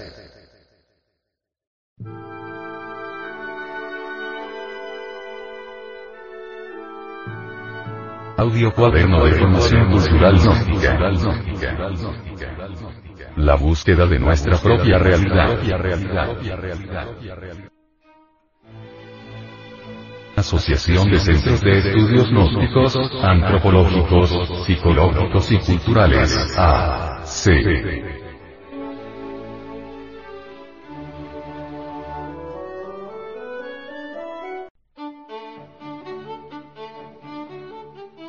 Epílogo. En este audio cuaderno van enseñanzas para el despertar de la conciencia.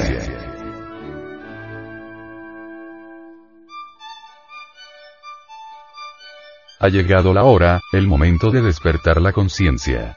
Porque hemos de continuar con la conciencia dormida. Hay necesidad de despertar. Ante todo, tenemos que aceptar la doctrina de los muchos. No quiero obligarles a ustedes a aceptar esa doctrina en forma dogmática.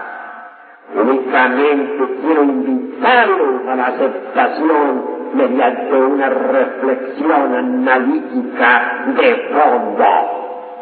Basta porque que estamos llenos de terribles contradicciones. Basta con saber que no somos los mismos ni siquiera media hora. Nosotros mismos nos damos cuenta de nuestras contradicciones, mas no las arreglamos tratando de hacer malabares mentales con el propósito de, de autoengañarnos si aceptáramos nuestras contradicciones, si aceptáramos que un rato estamos diciendo una cosa y otro rato otra, que hoy estamos jurando amor y mañana estamos odiando, pues terminaríamos francamente locos. Por eso preferimos autoengañarnos y sacar frases tan lúcidas como esas de que, bueno, bueno, bueno, porque ya reflexioné, bueno, porque ya pensé que mejor así no, es mejor que haga de otro modo, etcétera. Así nos autoengañamos. Sí, es que yo soy muy reflexivo. Sí, es que analizando las cosas me resulta mejor de esta manera y no de aquella como en principio había pensado. Qué manera tan tonta de autoengañarnos, ¿verdad? ¿Dónde está nuestra individualidad? Hoy damos una palabra y mañana damos otra, hoy decimos una cosa y mañana otra. ¿Cuál es verdaderamente la continuidad de propósitos que tenemos? Dentro de nosotros vive mucha gente, muchos fantasmas de nosotros mismos, muchos yoes. Cada uno de esos tales yoes es una persona completa por sí misma. Es decir, en el, dentro del cuerpo humano habitan muchas personas. Habita el yo, yo, el yo amo, el yo envidio, el yo tengo celos, el yo tengo lujuria, etcétera, etcétera, etcétera. Hay también yoes, dijéramos, precipitadores, que son capaces de producir ruidos, sonidos, levantar mesas, hacer eh, malabares de toda especie. Eso lo saben bien los especialistas en magia práctica, en ciclismo de tipo experimental. Pero si nosotros no analizamos, si nosotros no reflexionamos sobre la doctrina de los muchos, si meramente rechazamos así porque sí, si no nos abrimos a lo nuevo, no será posible entonces cambio alguno. Cuando aceptamos la doctrina de los muchos, estamos en posibilidad de cambiar. Cuando aceptamos la doctrina de los muchos, estamos resueltos de verdad a eliminar a esos muchos que viven dentro de nuestro interior a fin de liberar la conciencia y despertar radicalmente. Ante todo, se hace necesario aceptar la doctrina de los muchos. Los procedimientos que en este audio cuaderno entregamos a la humanidad, son enseñanzas que practicó el venerable maestro, Samael Weor. Son eficaces en un 100%. Todos y cada uno de los sujetos que en el tercer estado de conciencia, o sea, la íntima recordación de sí, o autoconciencia, o conciencia de sí, la practiquen en la forma como lo indica esta doctrina podrán algún día lograr el despertar de la conciencia. Las enseñanzas que entrega el venerable maestro, Samael Aumeori que hemos recopilado en este audio cuaderno cumplen ciertamente una labor magnífica, algo así como un puente entre la inconsciencia y la conciencia. Lo que se requiere de verdad es continuidad de propósitos. No basta practicar hoy y mañana olvidarnos de esto. Es indispensable practicar y practicar intensamente durante toda la vida hasta llegar al triunfo verdadero. El venerable maestro, Samael Aumeor nos señala en este audio cuaderno gnóstico que cuando el ser humano se extasía negativamente en los deleites lisonjeros y vanos que nos presenta el mundo presuntuoso y frívolo, de hecho se apaga la llama que nos impulsa decidida y precisa a la conquista de la salvación esencial. El que nos guía hacia las cosas oscuras que proporcionan placer trivial, son nuestros demonios internos, que por ser muchísimos le llamamos legión de diablos. Esa legión nos estimula al delito, a la pasión y al deleite mundano que aniquila los anhelos de la conciencia y se la traga. Para ingresar a los estudios sagrados de la gnosis, el aspirante debe decidirse de una vez por todas a romper con el apego al ego y disponerse a librar la gran batalla con la terrible y tenebrosa legión de demonios que cada uno de nosotros lleva muy adentro, en nuestra psiquis. Nosotros vivimos como máquinas, somos víctimas de las circunstancias. No hemos aprendido a determinar circunstancias, antes bien somos víctimas de ellas. Somos como leños arrojados en el furioso mar de la existencia. Vamos de aquí para allá sin saber de dónde venimos ni para dónde vamos. Esa es la cruda realidad de la vida. Trabajamos, luchamos, buscamos el dinero para comer, para vivir, para sostener la familia, etc. Y así morimos infelizmente sin saber realmente para qué hemos vivido ni por qué hemos vivido. Ha llegado el momento en que nosotros nos volvamos más serios, porque hasta ahora no hemos aprendido a ser serios. Somos el producto del ambiente. repetimos lo que otros dicen, hacemos lo que otros hacen, verdaderas máquinas sin ton ni son, leños arrojados entre el furioso mar de la existencia. Tenemos nosotros métodos en nuestra escuela por medio de los cuales ustedes podrán ver, oír, tocar y palpar esto que estamos diciéndoles. Los invitamos de verdad a venir a nuestros estudios. Si ustedes ingresan a nuestros estudios, no les pesará, porque se conocerán a sí mismos y podrán transformarse radicalmente. Un hombre es lo que es su vida. Si un hombre no cambia su vida, está perdiendo el tiempo miserablemente.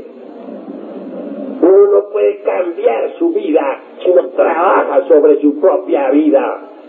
Solamente es posible cambiar cuando disolvemos todos esos yoes que llevamos dentro, todas esas otras personas que viven dentro de nuestra persona. Si así procedemos, veremos cómo se terminará la ley de recurrencia para nosotros. Lo más digno, lo más decente que tenemos en el fondo de nosotros mismos es la esencia, la conciencia. Desgraciadamente esta se halla embotellada entre todos esos yoes, entre todas esas otras personas que dentro de nuestra persona misma viven. Cuando nosotros quebrantemos esos, esos yoes, entonces la conciencia quedará liberada nuestro Señor el Cristo nos habló de un camino angosto y una puerta estrecha que conduce a la liberación, pero es muy difícil encontrar esta vía, pero es aún mucho más difícil seguir por ahí, después de haberla encontrado. Es fácil seguir cualquier secta religiosa porque en ellas no entran en juego ninguna renunciación de los deleites del yo pluralizado. Lujuria, envidia, codicia, ira, orgullo, pereza y cura pero es muy difícil seguir por el camino angosto de la gnosis pues se debe practicar ante todo, la aniquilación del ego o pecado. La vejación del ego es dolorosa y su desintegración absoluta es indispensable. Sin la aniquilación de la legión no hay salvación del alma. Nos toca entonces, en este sendero de la autorrealización íntima del ser, salvación o liberación del alma, definirnos en forma terminante, porque no le podemos servir a dos señores a la vez. Estos dos aspectos son incompatibles, por eso es que el llamado equivocadamente hombre, no ha podido llegar todavía a humano, es apenas humanoide, porque los instintos egoicos y bestiales no le permiten escalar tal estado en el sentido exacto de la palabra. El humanoide se contenta con muy poca cosa, solo con los desperdicios del mundo, con los rezagos de la naturaleza y cree tener conciencia a pesar de ejecutar los más bajos actos de inconsciencia bajo la influencia animalesca del ego. Solo llegando al verdadero estado humano, solo convirtiéndonos en hombres de verdad, lograremos los más caros anhelos de nuestra alma.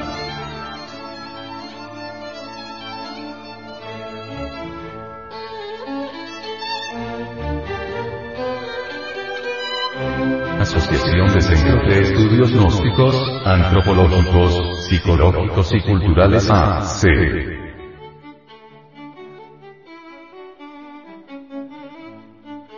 Correo electrónico. Asociación de Estudios Gnósticos arroba yahoo.com.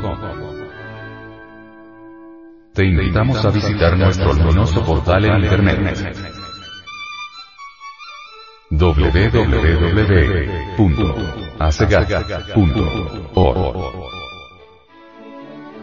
www.acegap.org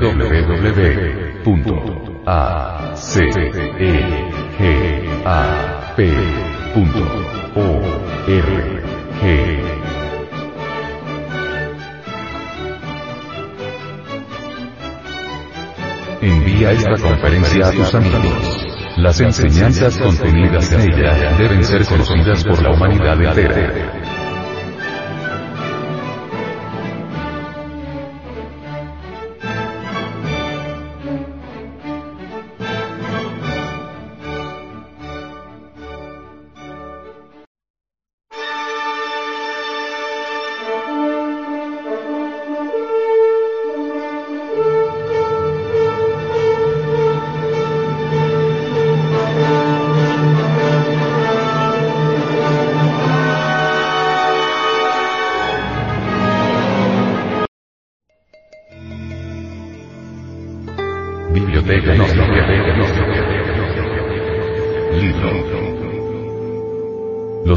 Cuerpos solares. Mensaje Supremo de Navidad 1967-1968. Autor. Samael Aumeor. Kalki Avatara de la nueva era de Acuario.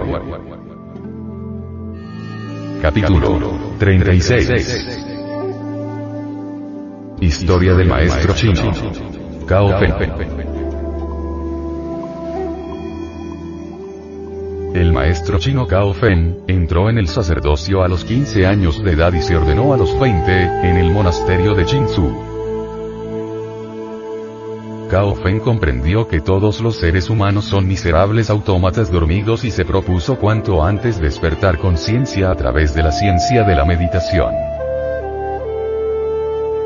Cao Fen realizó sus primeros trabajos bajo la inteligente y sabia dirección del maestro Tuan Chiao, quien le enseñó a trabajar con el Uatou, frase misteriosa. ¿Dónde estaba yo antes del nacimiento? ¿Dónde estaré después de la muerte? Cao Fen se propuso trabajar con este Uatou pero no pudo concentrar su mente a causa de la bifurcación de esta frase. Su mente se dividió en muchas opiniones y conceptos opuestos y Cao Fen sufría hasta lo indecible porque anhelaba con todo su corazón y con toda su alma liberarse del dualismo mental. La experiencia de lo real resulta imposible mientras la esencia, el Buddhata, el alma, esté embotellada entre el dualismo intelectual. Las opiniones contrapuestas, el batallar de los conceptos opuestos, las ideas antitéticas, corresponden a los diversos funcionalismos ilusorios de la mente. Cao Feng lloraba lágrimas de sangre anhelando desembotellarse de entre el dualismo mental, pero fracasó con el Uatou del maestro Tuan Chiao. Cuenta la tradición que en estado de terrible angustia y desesperación, Cao Feng buscó al maestro Sueyen quien compadecido de su dolor le enseñó el poderoso mantra Mu, exigiéndole diaria información sobre sus trabajos. El mantra Mu se canta como una W, U, imitando el aullido del huracán entre las embravecidas olas del furioso mar. Durante esta práctica la mente debe estar absolutamente quieta y en profundo y espantoso silencio, tanto en lo exterior como en lo interior. Ni el más leve deseo, ni el más insignificante pensamiento deben agitar el profundo lago de la mente. Las explicaciones del maestro Sueyen eran en verdad tan sencillas y claras que su discípulo Cao Fen cayó en la negligencia y en la pereza, debido a que francamente no necesitaba hacer ningún esfuerzo para comprenderlas. El maestro Sueyen pese a su acostumbrada dulzura, también sabía ser muy severo cuando era necesario. Cierto día como de costumbre, Cao Fen entró en el cuarto de su maestro, pero entonces este en tono muy severo le dijo, ¿Quién ha traído este cadáver en tu nombre? No bien hubo acabado de decir esto le echó de su cuarto. Más adelante Cao Fen siguió el ejemplo de Qin Shan y buscó refugio en la sala de meditación. Las prácticas de la meditación íntima provocan en forma graduada, el despertar de la conciencia, el despertar del Buddhata. El neófito comienza a reaccionar ante las representaciones suprasensibles internas en forma muy distinta, muy diferente a la usual. Comienza por decir, estoy soñando, esto es un sueño. Más tarde exclama lleno de alegría, Estoy fuera del cuerpo físico. Mi cuerpo físico está dormido pero yo estoy fuera del cuerpo totalmente consciente y despierto.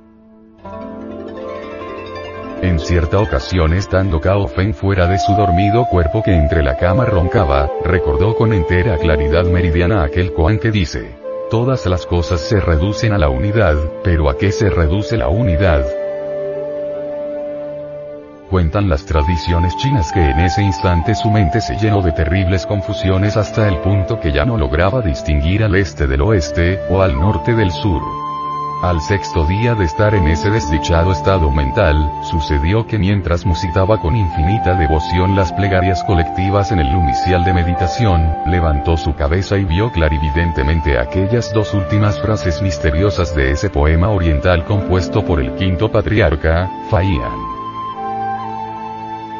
Oh, eres tú, a quien yo siempre he conocido, y que vienes y te vas en los treinta mil días de un siglo. E inmediatamente Cao se puso a trabajar con la misteriosa y enigmática frase. ¿Quién ha traído este cadáver en tu nombre? Se le había quedado tan grabada en la mente desde aquel día en que el maestro Sueyen la había pronunciado, que era imposible olvidarla. Sentía como si su mente y su personalidad hubieran perecido y como si su espíritu divino hubiera resucitado después de la muerte. Se sentía feliz, como si le hubiesen quitado un enorme y pesado fardo de encima. Entonces contaba 24 años de edad y había logrado el deseo de llegar al despertar de la conciencia en tres años. Cuando a Cao Fen se le preguntó, ¿puedes dominarte a ti mismo en la plena luz del día? Si puedo, contestó con firmeza. ¿Puedes dominarte cuando estáis soñando? Su respuesta fue nuevamente si puedo. Cuando duermes sin sueño, ¿dónde está el maestro? Cao Feng no pudo hallar respuesta para esta última pregunta y nuevos sufrimientos íntimos afligieron el fondo de su alma. El maestro le dijo, de ahora en adelante no quiero que estudies el budismo ni el dharma, no quiero que estudies nada, ni antiguo, ni nuevo. Solo quiero que comas cuando tengas hambre y que te acuestes cuando estéis cansado. En cuanto te despiertes, pon alerta tu mente y pregúntate. ¿Quién es el maestro de este despertar y dónde descansa su cuerpo y hacia dónde conduce su vida? Cao ciertamente era un hombre de telema o voluntad, y decidió con entera firmeza que habría de entender esto de alguna manera, aunque en el empeño diera la impresión de ser un idiota para el resto de sus días. Pasaron cinco años de trabajo intensivo. Un día cualquiera cuando trabajaba este punto en medio del sueño, un monje compañero que dormía a su lado, en el dormitorio común del monasterio, empujó inconscientemente la almohada y esta cayó ruidosamente al suelo. En esos instantes sus dudas desaparecieron de inmediato. Sintió con inmensa alegría que había logrado saltar fuera de una trampa. Todas las frases misteriosas de los maestros y los budas y todos los múltiples problemas del pasado, del presente y del futuro, se volvieron claros para él. A partir de entonces Cao Fen quedó iluminado.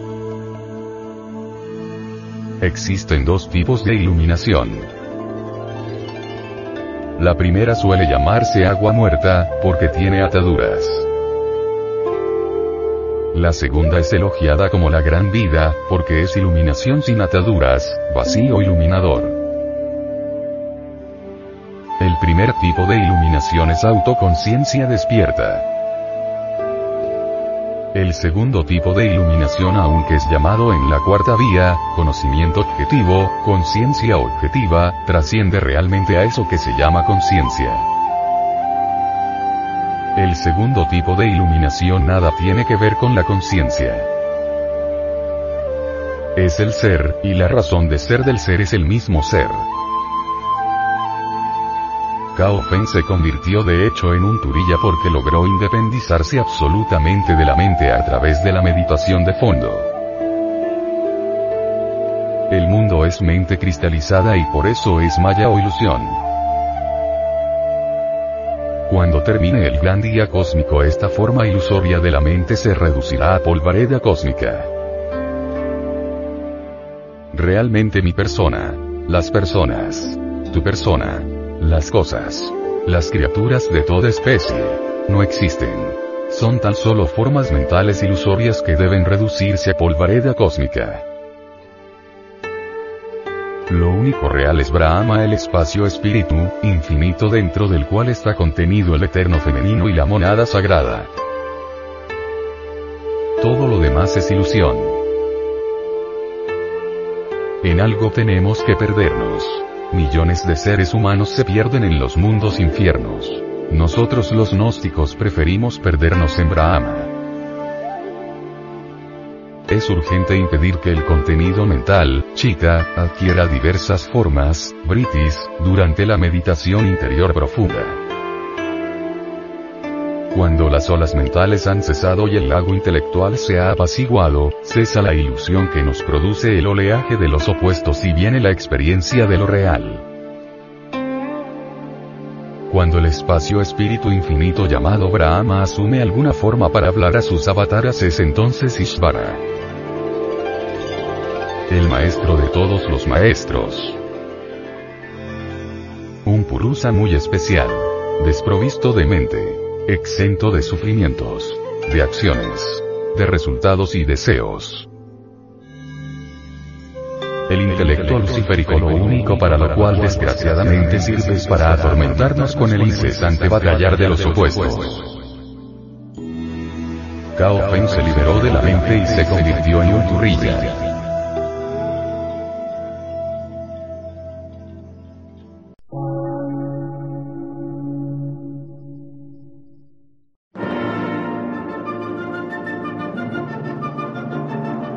Emisora, gnóstica, transmundial. Por una nueva civilización y una nueva cultura, sobre la faz de la Tierra.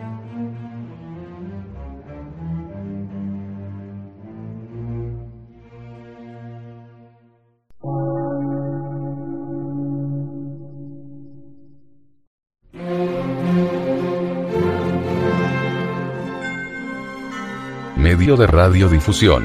Científico, artístico, místico y filosófico.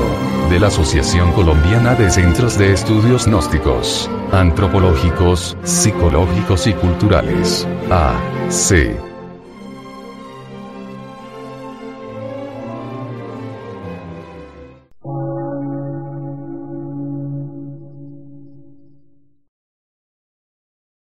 Lectura en movimiento. Difusión sin fronteras.